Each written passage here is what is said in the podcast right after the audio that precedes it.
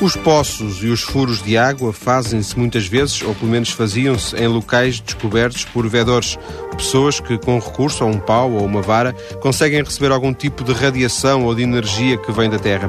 A isto chama-se radiestesia, uma palavra que significa sensibilidade às radiações. Um radiestesista pode cons conseguir captar sinais não apenas de água, mas também de minerais ou até de outros objetos enterrados.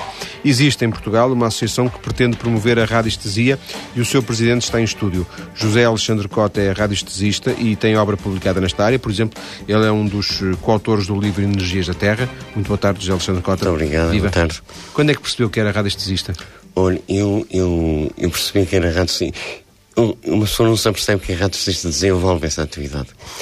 E então, aqui há uns anos, isto por força, de, digamos, até de, um, de uma situação um bocado dramática familiarmente, tive uma irmã minha que faleceu em consequência de um cancro de mama. E eu procurei respostas o que é que se passava, o que era o cancro. E, e nas minhas pesquisas verifiquei, eu dei conta, dei-me conta de que havia muitos livros e muitas referências às radiações da Terra relativamente como possíveis causas, ou também causa, do aparecimento de certas patologias, entre os quais certos cancros.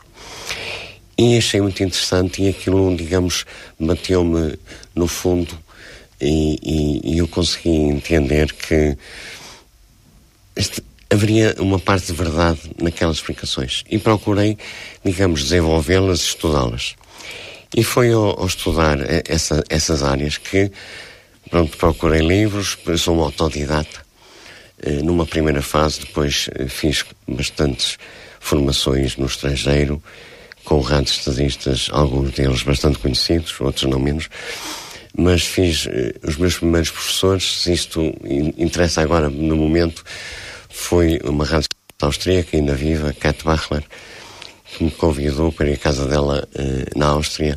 E eu estive uma semana com ela, digamos, a aprender a técnica que ela tinha desenvolvido ao fim de 30 anos de, de trabalho e que foi realmente uma, uma experiência extraordinária. Depois fui à França e conheci um, um outro um outro radiologista diametralmente oposto que era uh, o senhor Daniel Bourdin, não sei se ainda é vivo ou não, já foi há uns anos, nunca mais tive contactos com ele e que me ensinou também muita coisa. E ao longo dos anos procurei sempre formação, eh, conhecimento, experiência, praticando todos os dias. Eh, e, portanto, foi o meu começo da radiestesia foi por esta via.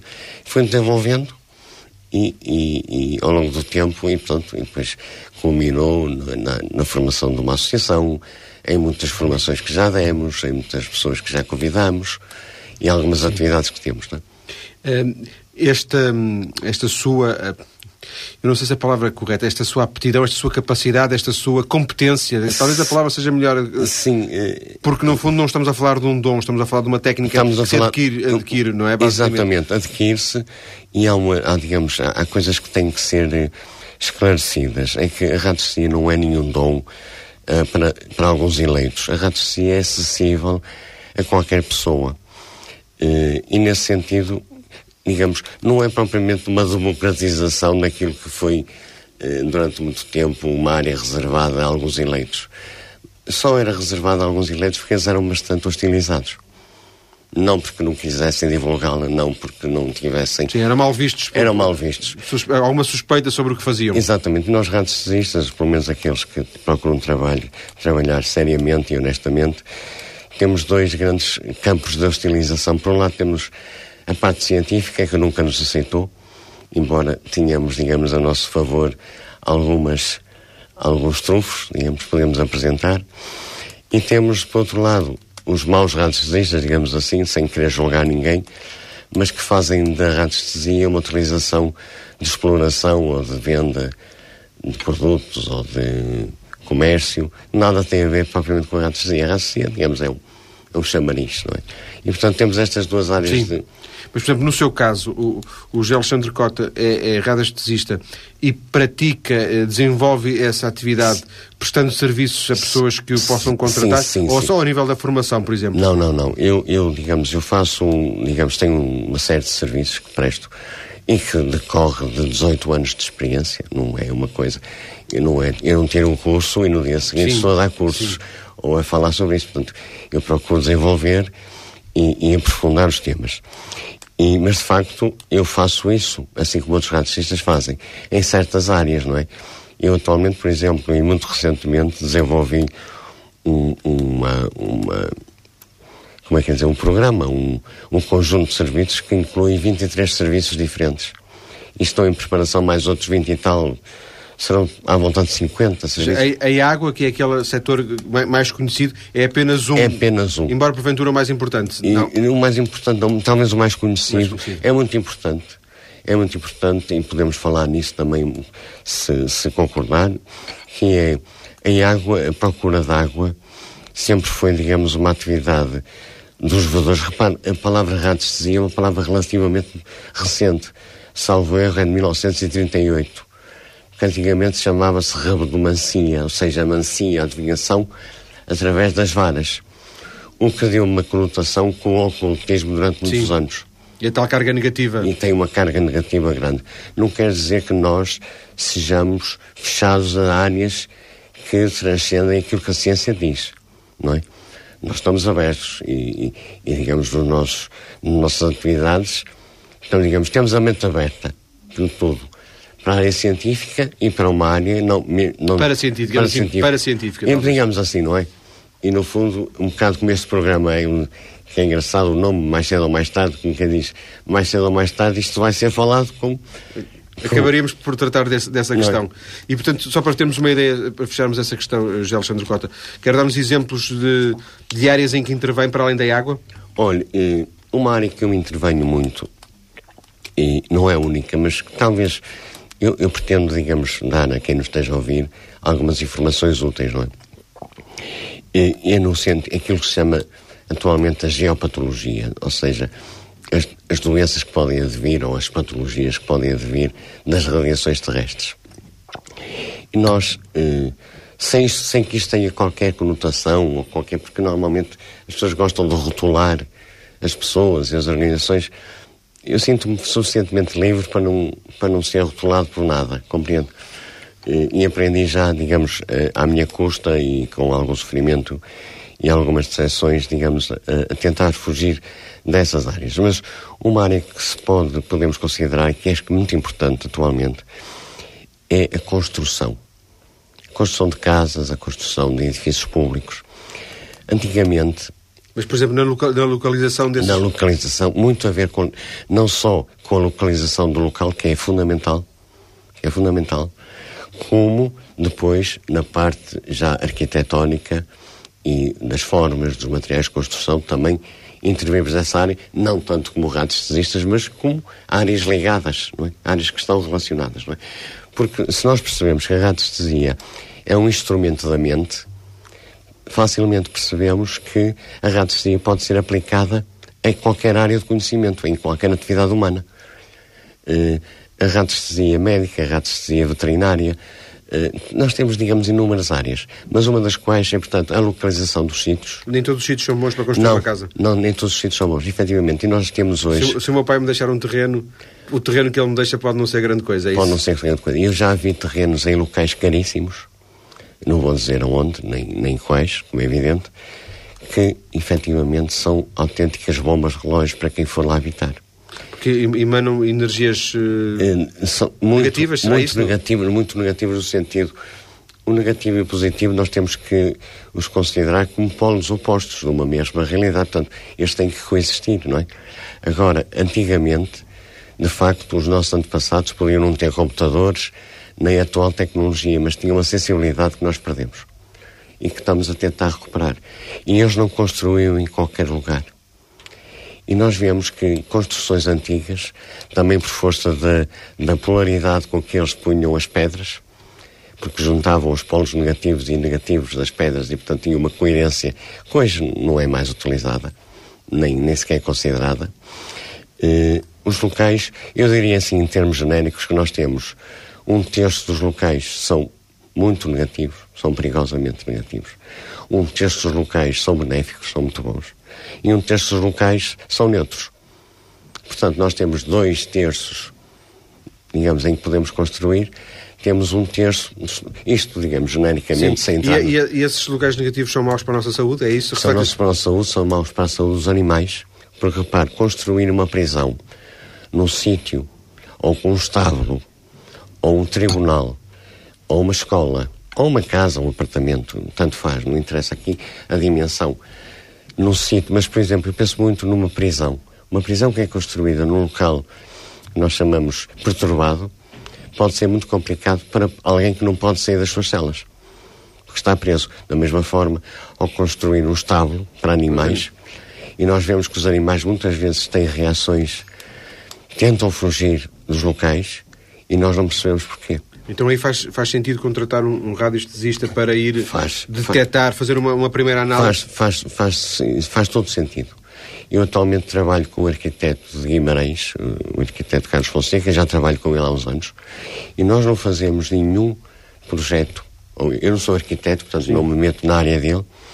Ele é, também, é, é, além de arquiteto, eu sou muito sensível, portanto também é o radiestesista. Digamos assim, nem todas as pessoas que, que seguram um pêndulo ou uma vara são radiestesistas. Sim. Eu, por exemplo, podia depois dar um exemplo de, pessoas que não são, não sendo oficialmente câncer. Mas estava acabamos esta questão da geopatologia sim. que estava a falar. E então, sim, diga, diga. diga. Eh, portanto, eh, produz, pode, pode ter causas, pode ter consequências negativas para, para, para, a saúde das pode, pessoas e dos animais, nesse caso. Pode é? Eu, eu, eu já falei nisso num livro que foi publicado, que são Tais Energias, Energias da, da Terra. Terra. Segundo me disseram, um livro que está esgotado, que eu nem sabia mas com certeza vai ser reeditado. Só uma nota para fecharmos, é que temos pouco tempo. Há uma coisa uh, uma, na China que é o, o Feng Shui. O Feng Shui. O é, Feng Shui. Há, há, há quantos há, contactos? Há, há, temos, eu próprio fiz um curso de Feng Shui em Inglaterra. E é uma, é uma, digamos, é uma ciência, é uma arte muito interessante. Mas tem pontos de contacto, é tem, isso? Tem, tem, tem pontos de contacto, mas também lhe posso dizer que o Feng Shui não funciona em locais perturbados. Portanto, só em, por isso os humanos, antes de fazerem as, as ditas curas, iam aos locais e viam se ele era sim, adequado ou não para depois eh, decidir o local Exatamente. da construção. Depois das uh, notícias, uh, vamos voltar à conversa com o presidente da Associação de Radiestesia, José Alexandre Cota. Vamos tentar aprofundar um pouco esta ideia de comunicação, de sensibilidade às radiações da Terra e dos objetos. Até já.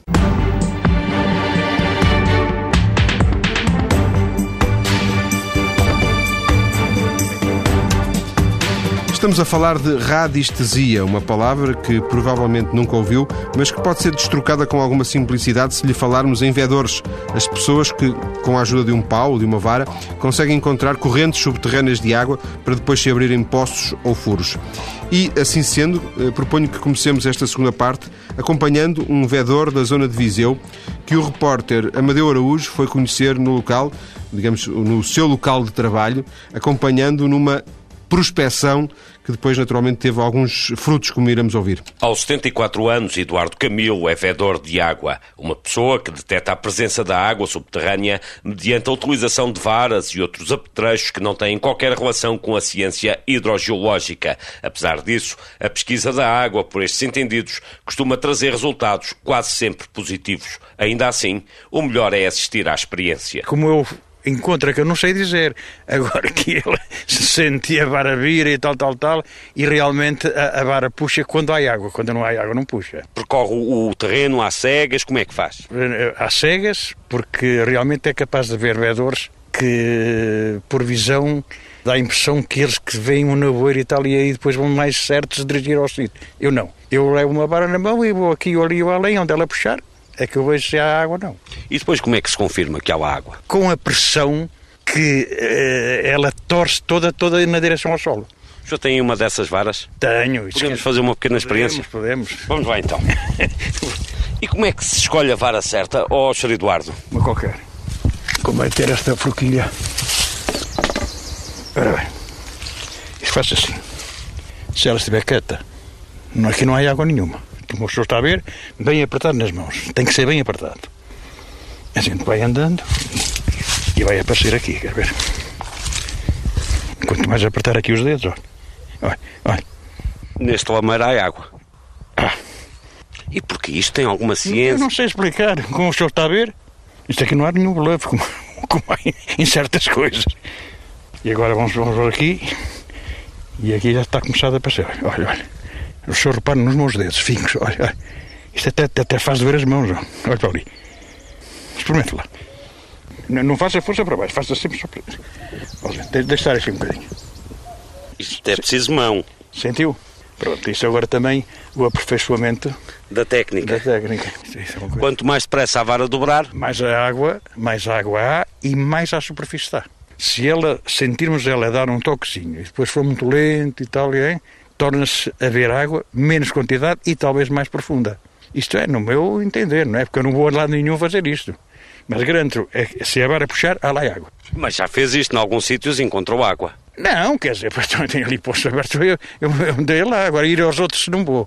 Vou numa questão de amizade, agora como a gajo ganham dinheiro, agora toda, eu não sei para isso, não sou nenhum profissional, quer dizer, isto apareceu-me de um momento para o outro, e, mas, é, mas não há dúvida nenhuma, é, é realidade, isto é realidade. Há quanto tempo é que o senhor descobriu esta... Olha, talvez, olha, para aí, foi uma altura que andava aqui mais do meu sogro, e falámos de água, falámos não sei o quê, não sei o quê, não sei o quê, e, eu experimentei, como agora o senhor experimentou, e, e, também sentiu qualquer coisa. E a partir daí depois explorei aqui a área daqui, então onde é que há e não há, que eu sei mais ou menos onde é que ela está. E foi tirando água a partir dessa exploração? Quer dizer, a água que estava já explorada, já não foram eh, marcados por mim, já cá estavam.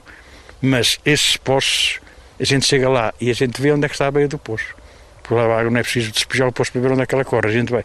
E quando se despeja, vê-se realmente que a água passa através daquilo que a gente sentiu. O ideal é pegar na varguinha e ir cruzando o terreno. Sim, é a gente não sabe onde é que ela está, não é? Por exemplo, eh, vamos por aqui abaixo e não há, não há, não há, vamos a outro sítio, vamos embora, não é? Até que se uns primeiros sintomas, depois é mais explorado o sítio ideal para que ela seja explorada. É porque às vezes há veias que cruzam e aí é muito importante. Isso eu nunca fiz essa exploração porque também nunca tive necessidade. Porque o ideal é ver que há mais que uma beia de X em X metros há beias e a gente, o que é que acontece para ser um poço preciso? É ver onde elas cruzam. E onde se cruzam as duas veias? É, é muito mais forte a água. É. Isso não há dúvida nenhuma. A grande questão para quem quer executar um furo ou poço é saber se vai ou não encontrar água. E, em teoria, todos o conseguem fazer usando uma vara de madeira em Y. Mas, nos dias que correm, pelo menos no interior, ainda vai havendo vedores por essas aldeias que, com maior ou menor certeza, conseguem pelo menos dizer onde ela está. E assim volto à conversa com o nosso convidado José Alexandre Cota, eh, da Associação Cultural de Radiestesia Lusitânia. Ficaram aqui algumas notas que Ficaram eu Ficaram muito interessante, eu não conheço este senhor, este... tenho um grande apreço pelos vedores. Tenho alguns amigos meus que são vedores e reparo que são pessoas de conhecimento. Normalmente pessoas muito simples, muito diretas, como este senhor me pareceu ser. Gostaria um dia de, se tiver a oportunidade, o meu pai era de vizinho, conheço relativamente bem a região, eh, embora já não vá lá bastante tempo, mas este senhor Eduardo Camilo Gostei muito desta Sim. entrevista e, e realmente é, é, ele disse coisas muito certas. O José Alexandre Cota não é vedor? Eu não sou vedor no sentido profissional do termo, não é? De vez em quando faço uma experiência também, também em termos de água e comparo-as com coisas, mas não, não em, em sentido profissional, digamos, não presto serviços nessa área. Sim. Trabalho é com o vedor também da região de Guimarães que eu faço normalmente o trabalho que em radiestesia se chama teleradiestesia, ou seja, eu não tenho necessidade de ir ao local para ver um determinado número de coisas. Eu posso trabalhar sobre um mapa ou sobre uma fotografia. Isto é algo que baralha. E Mas complica um bocado mais. Não, complica, uh, simplifica. Uh, para nós simplifica. Porque repare, nós calmamente em nossa casa podemos analisar. Eu vou-lhe dar um exemplo concreto. Nós temos uma área de, não sei, imagina, dois ou três hectares de terra. E, e, e desconfia-se que ali haja vestígios arqueológicos. Se estivermos a escavar, digamos, aleatoriamente, podemos estar ali uns meses e não encontrar nada. Se eu pegar numa carta, num mapa, numa fotografia aérea, eu posso tentar localizar o sítio onde esses vestígios possam estar. E então é muito mais fácil ir lá, muito mais económico. Mas o que está a dizer é que, é que a carta, o mapa, a fotografia também possui essas radiações? Tem, tem essa informação.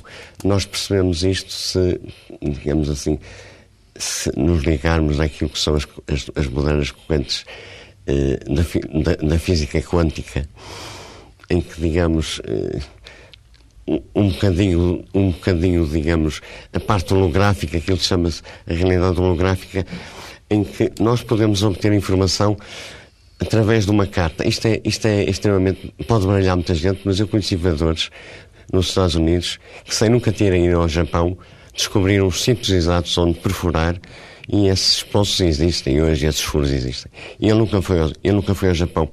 E tem feito os gelos... Eu faço normalmente o trabalho de telerastresia antes de ir a qualquer lado. De tele, dessa telerastresia? A telerastresia quer dizer rastresia à distância. Sim, claro. Pronto.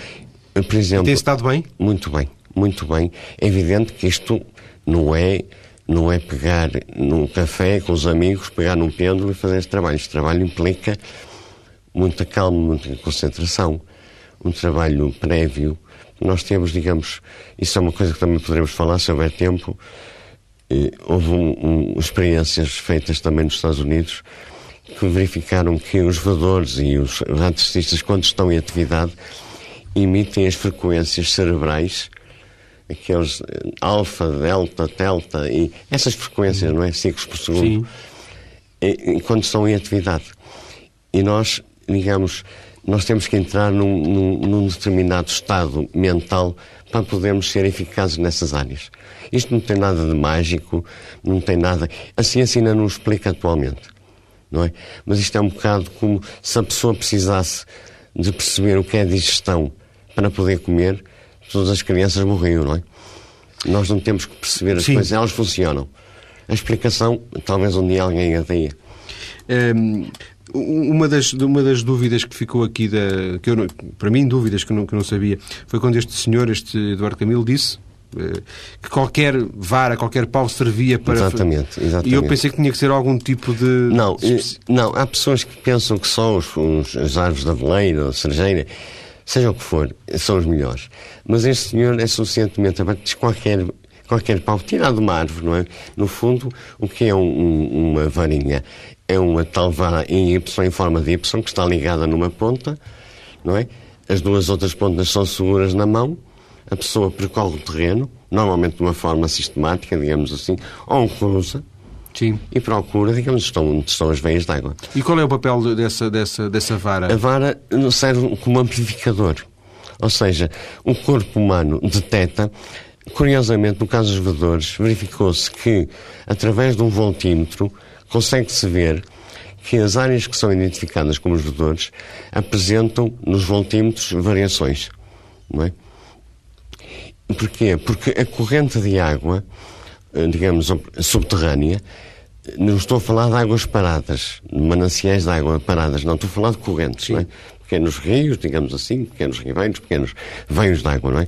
Porque há autênticos rios subterrâneos, não é? Certo, Como certo, sabe, sim. no México, na, na Índia, na África, autênticos rios enormes, mas estamos a falar de veias, pequenas veias, não é? Esses, esses, essas veias sem água, quando bate nas rochas, produz, digamos, um, eletrões que se libertam para a atmosfera e que são detectados pelo corpo do voador, que é sensível. E nessa altura é como se fechasse um circuito elétrico e a vara é puxada para baixo. Isto tem explicação científica. Sim, a, a, vara é, é, é, o tal instrumento que permite é, ligar as duas coisas. É exatamente, é exatamente. A vara é um instrumento, é, um, é como se fosse é a mesma coisa que, um, que a caneta é para um escritor Sim. ou um pincel é para um pintor. Compreende?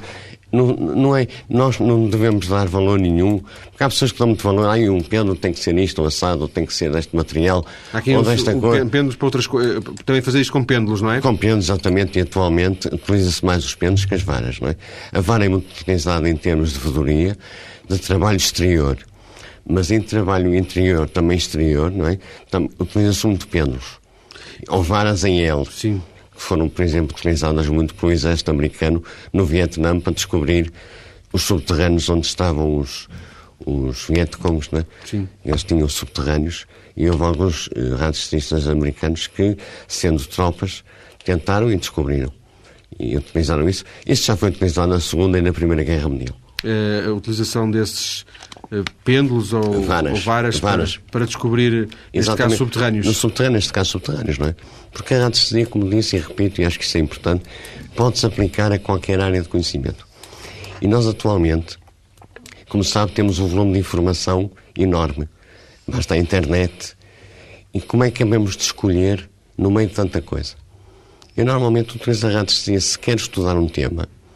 Eu tenho por exemplo, 50 livros sobre o tema, tenho 200 revistas e tenho não sei quantas páginas na internet.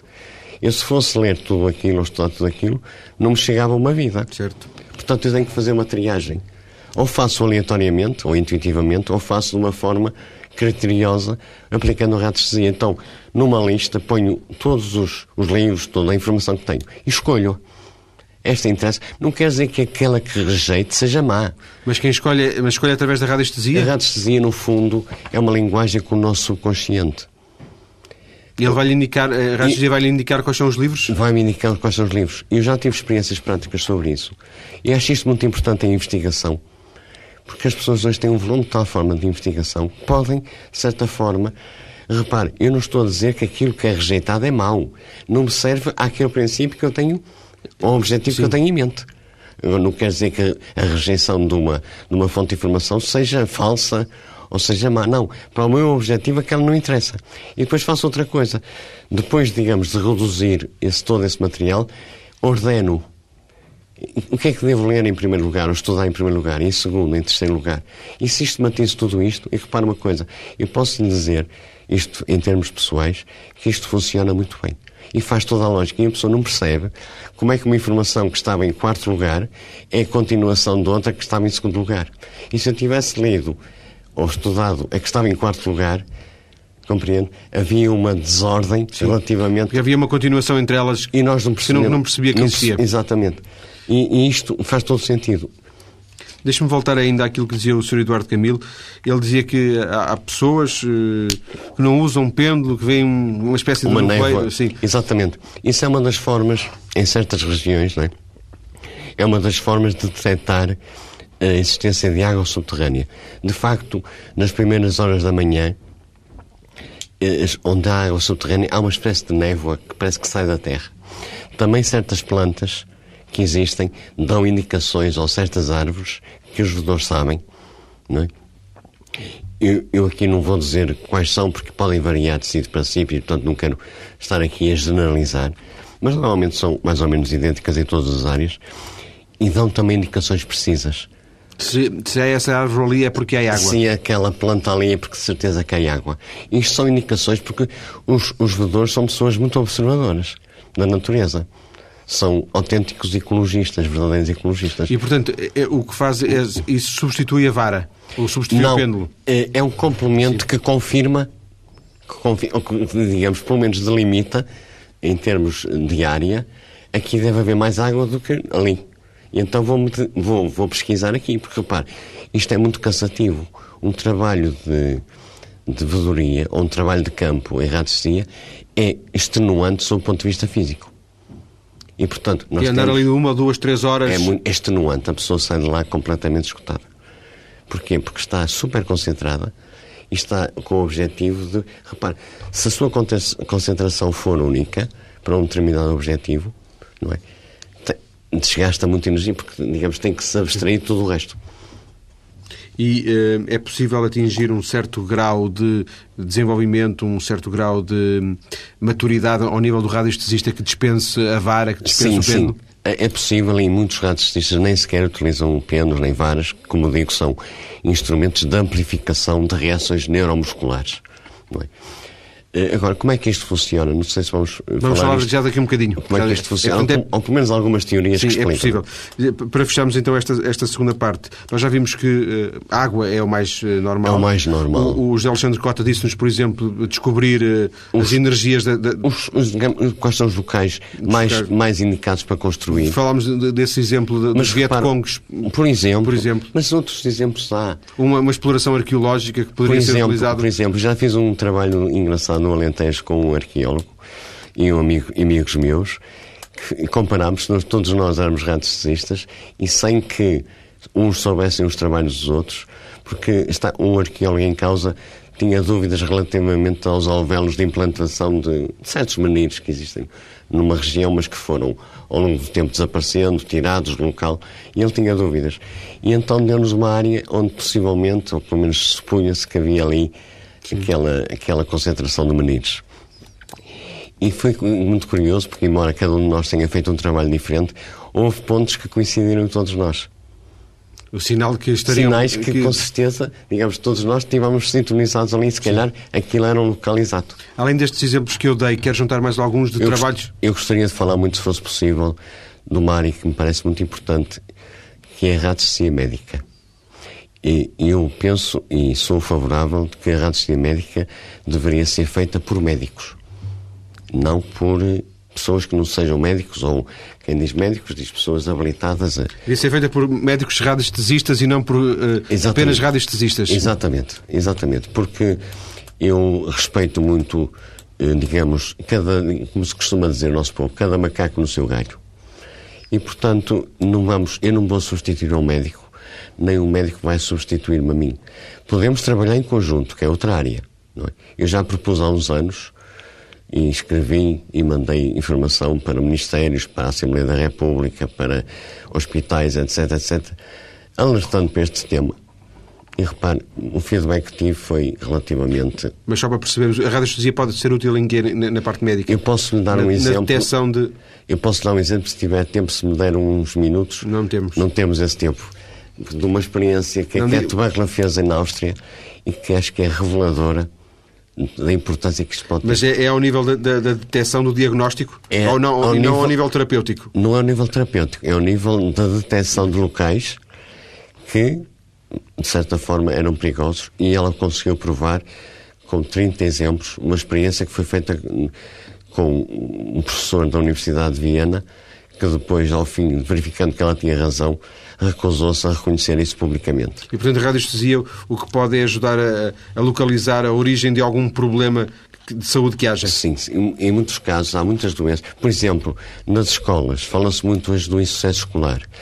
Muito do insucesso escolar não tem a ver com as causas que normalmente são conhecidas, mas pode ter a ver com os locais onde as crianças estão, estão, na escola ou as crianças estão em casa. Isso foi uh, também já de alguma forma abordado aqui, pela, que é a foi. geopatologia, não é? A geopatologia. É outro, outro aspecto muito importante que se chama poluição eletromagnética. Então vamos falar disso daqui a um bocadinho, porque já não temos tempo.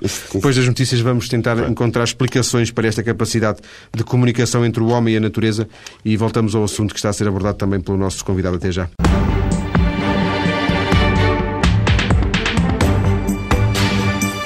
De volta para tentar aprofundar esta ideia de radiestesia com o nosso convidado, o presidente da Associação Cultural Radiestesia Lusitânia, José Alexandre Cotil, que é autor de vários textos, eh, é colaborador de vários livros, por exemplo, o livro Energias da Terra, eh, um dos livros em que ele colaborou, também Agulhas de Pedra, um outro livro eh, em que colaborou, e este manual, mais recente, Manual Prático de Radiestesia.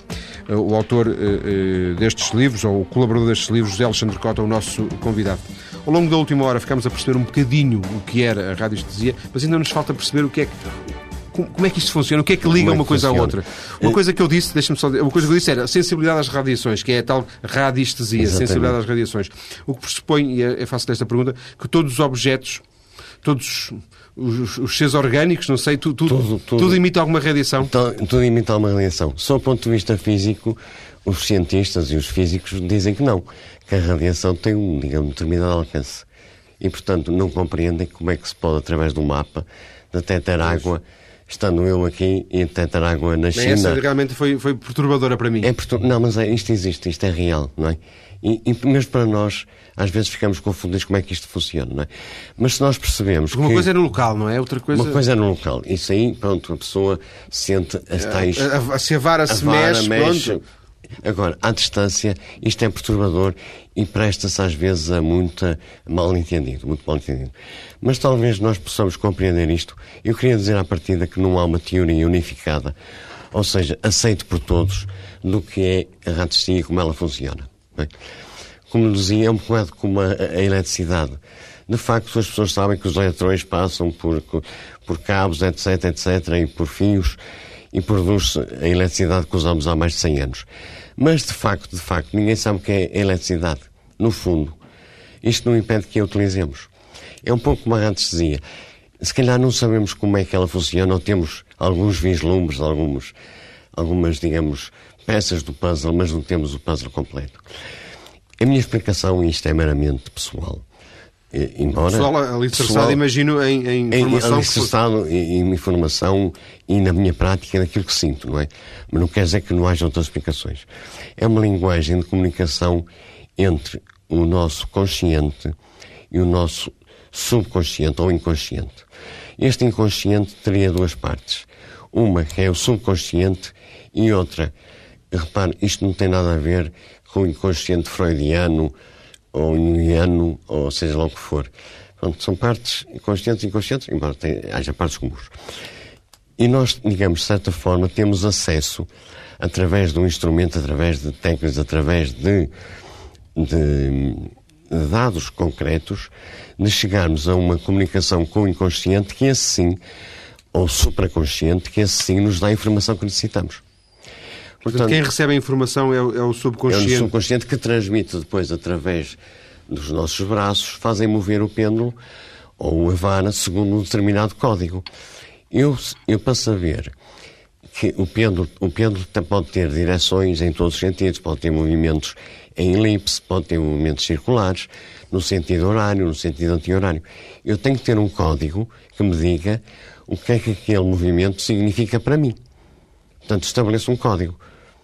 Isto é um dos princípios básicos da radiestesia. É o código. Que, que, é pessoal, que é de cada que é pessoal, um. Que é pessoal. Não é universal? Não é universal. Embora muitos radiestesistas, por exemplo, para o sim, para muitos radiestesistas é um movimento horário, para o não é um movimento anti-horário. Mas pode ser perfeitamente o contrário. Isto é muito pessoal. Ou então direcional, no sentido, digamos, eh, assim, ou vertical ou horizontal. Está a falar do movimento do pêndulo. No pêndulo. Deixa-me só fazer uma pergunta para tentar esclarecer. Da mesma forma que, que as, varas, as varas. As varas só têm os movimentos, ou para cima ou para baixo. Pois. E, e o movimento da vara não é controlado por nós. Mesma, é controlado. Também nesse, nesse caso o movimento do pêndulo também não é controlado, não é pelo, controlado pelo, pelo radiestesista. Não, não. Ele, ele gira de um lado ao do outro, eh, mas não é controlado. Não é controlado por nós. Isso é, digamos, a grande dificuldade de radiestesia. As pessoas, quando começam a, a praticar radiestesia, dizem mas sou eu que estou a mexer o pêndulo, mas eu sou eu que estou a mexer a vara, ou as varas. E não é. De facto, se seguir as, os, as regras, repare, a radiestesia é muito simples de aprender, mas tem regras muito rígidas. E se nós não as seguirmos todas, vamos certamente entrar em erro mais cedo ou mais tarde. Uma delas diz-nos que nós devemos estar concentrados exclusivamente naquilo que estamos à procura. Se é água, então estamos concentrados na água. Se é outra coisa qualquer, só na nossa mente existe isso. Isto implica uma, uma capacidade de concentração grande, não é? Mas que se desenvolve. Sim. E não é impossível. É? Deixa-me ver se eu, se eu, percebi uma coisa. Mesmo nessa questão que falámos há instantes da geopatologia, de tentar descobrir os sítios eh, bons sim, e maus, digamos assim, digamos assim, não é uma perturbados ou não perturbados. Também com a ajuda de, de pêndulos ou de varas? Sim, sim, sim, sim. E eles também nos dão essa resposta? Dão essa resposta. Hum. Dão essa resposta. A radiestesia, há duas escolas de radiestesia. Podem ver essa informação no, no, nosso site, portanto, eu só vou dizer aqui, é uma escola primeira física que se quis aproximar das explicações da física. Radiestistas que queriam ser mais científicos, não tanto psíquicos. Depois, isto evoluiu a partir da Segunda Guerra Mundial, começou a desenvolver-se a chamada radiestesia mental, uma, uma radiestesia mais psíquica. Digamos, não tão. A outra era mais rígida, muito com parâmetros muito, muito bem delimitados. Este é mais flexível, digamos, para todas as áreas. Eu sigo uma ou outra. E para mim são complementares, não são opostas. Sim. Mas há pessoas que só seguem uma, uma escola ou outra. Por falarem nessa questão de, de ser mais científico ou menos científico, a, a ciência genericamente por aquilo que eu fui lendo, eh, tem encarado mal. Tem encarado mal. E chama muitas vezes pseudociência. Exato, pseudociência. Mas, eu... Mas eu, não, eu não classifico a radiestesia como ciência. Eu classifico a radiestesia mais não como se mete uma na polémica, não é? Não, não, não meto na polémica, nem quero comprar guerras com ninguém. Se as pessoas quiserem colaborar connosco, nós estamos disponíveis. Mas não nos vamos, não vamos bater à porta das pessoas para dizer estou aqui. Não. As pessoas sabem que existimos. Se quiserem, contactam-nos e nós dizemos podemos, olha, nesse campo podemos servir, neste campo não, não nos metemos nisso, não é nossa área. Se calhar existem outras pessoas, temos contactos, temos outras organizações. Eu faço parte de bastantes organizações no estrangeiro, radiestesia, eh, quer na América, quer na Europa, quer mesmo na Austrália e no Canadá. Eh, e depois, eh, nestas áreas também há as escolas anglo-saxónicas, a escola francesa. A escola... Quer dizer, há muitas subdivisões. Eu pretendo, eu pretendo ser mais universal e abarcar o que de bom todas elas têm. parece-me que é o mais importante. Porque a radiestesia é fundamentalmente útil. E é na utilidade para as pessoas e, e para, para as coisas eh, que, que, nós devemos procurar praticá-la e desenvolvê-la. Mas deixe-me falar ainda sobre a parte científica. Há, no entanto, o, o, o professor Rocard, que é considerado o pai da bomba atómica francesa, portanto não era um, um físico qualquer, nem um matemático qualquer.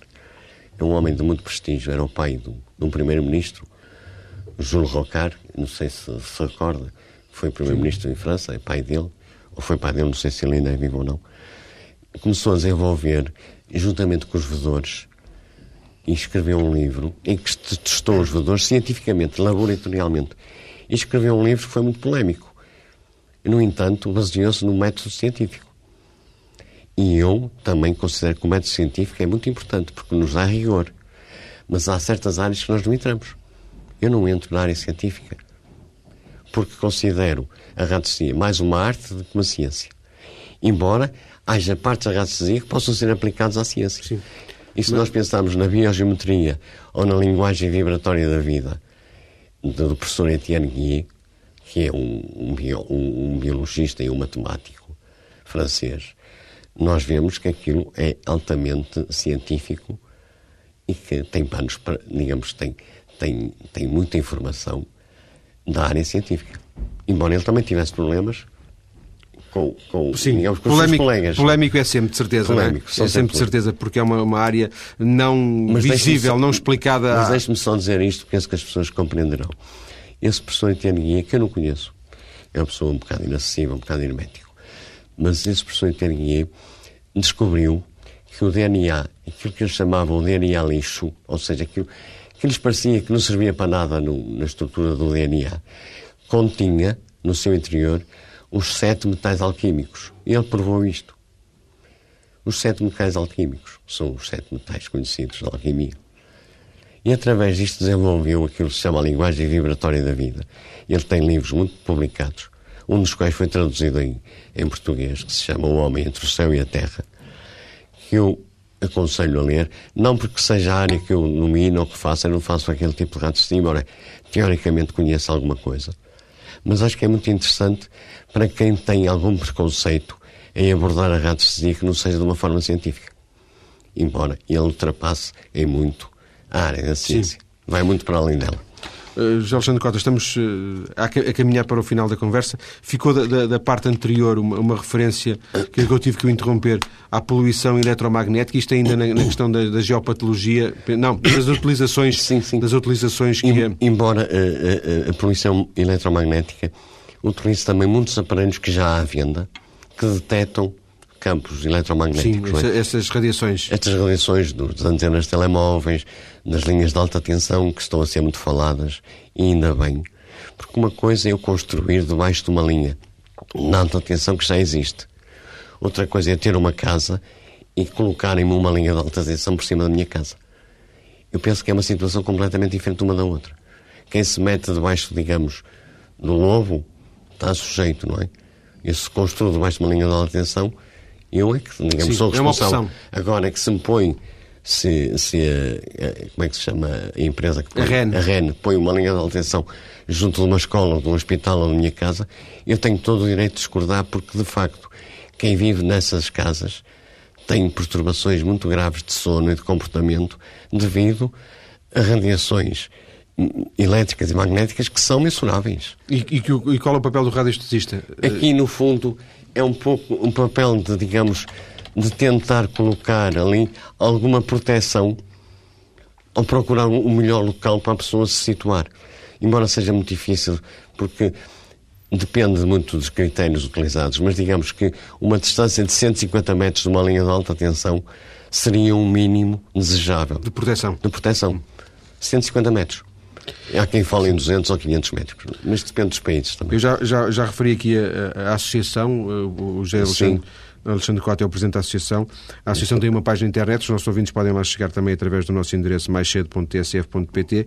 Queria só uh, perguntar-lhe, imagino que a Associação seja uma associação pequena, geralmente este tipo de associações... Uma associação são... pequena, posso lhe dizer que temos 131 membros, dos quais 50, cerca de 50 são ativos. Os outros são inativos, ou seja, inscreveram-se, mas deixaram ou de pagar De- cotas co- ou de colaborar participar, colaborar. sim. E, portanto, Mas repare- haverá mais radiestesistas em Portugal? Sim, sim, sim, sim. Há radiestesistas que não pertencem à associação. Embora não sejamos uma associação nacional, mas como foi criada no Porto, temos mais pessoas aqui, digamos... Eu na quando digo, eh, quando digo eh, que- há mais radiestesistas em Portugal, não estava-me a referir deles eh, concordarem ou não concordarem com a associação. Era Sim. pessoas que, que, Ah. acreditam que Ah, da, é, da sua experiência que existem, mas que não, não, não se sentem motivados a, Sim, a sim. participar no movimento associativo. ou- Exatamente, existem. exa- E não quer dizer por isso que. Que não sejam sejam radiestesistas. radiestesistas e muito bons, não é?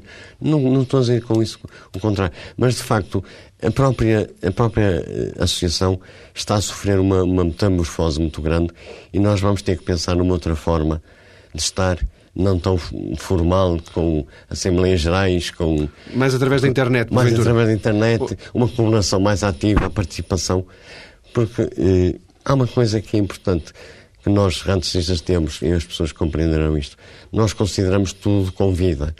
O nosso próprio planeta, a Terra, é- para nós é um ser vivo, que devemos respeitar. Eh, a água que utilizamos é um ser vivo. Não quer dizer que tenha inteligência, Sim. mas pode, nós podemos, com tudo, Porque ele comunica e com convosco. todos comunicar, com- com- intercomunicarmos. Não é? Isto enriquece enormemente a nossa existência. Agradeço ao José Alexandre Cota ter vindo à é TSF que agradeço, para eh, uma conversa que nos despertou para esta realidade das energias que os materiais, que a própria natureza transmite a radiestesia. Muito obrigado, boa tarde.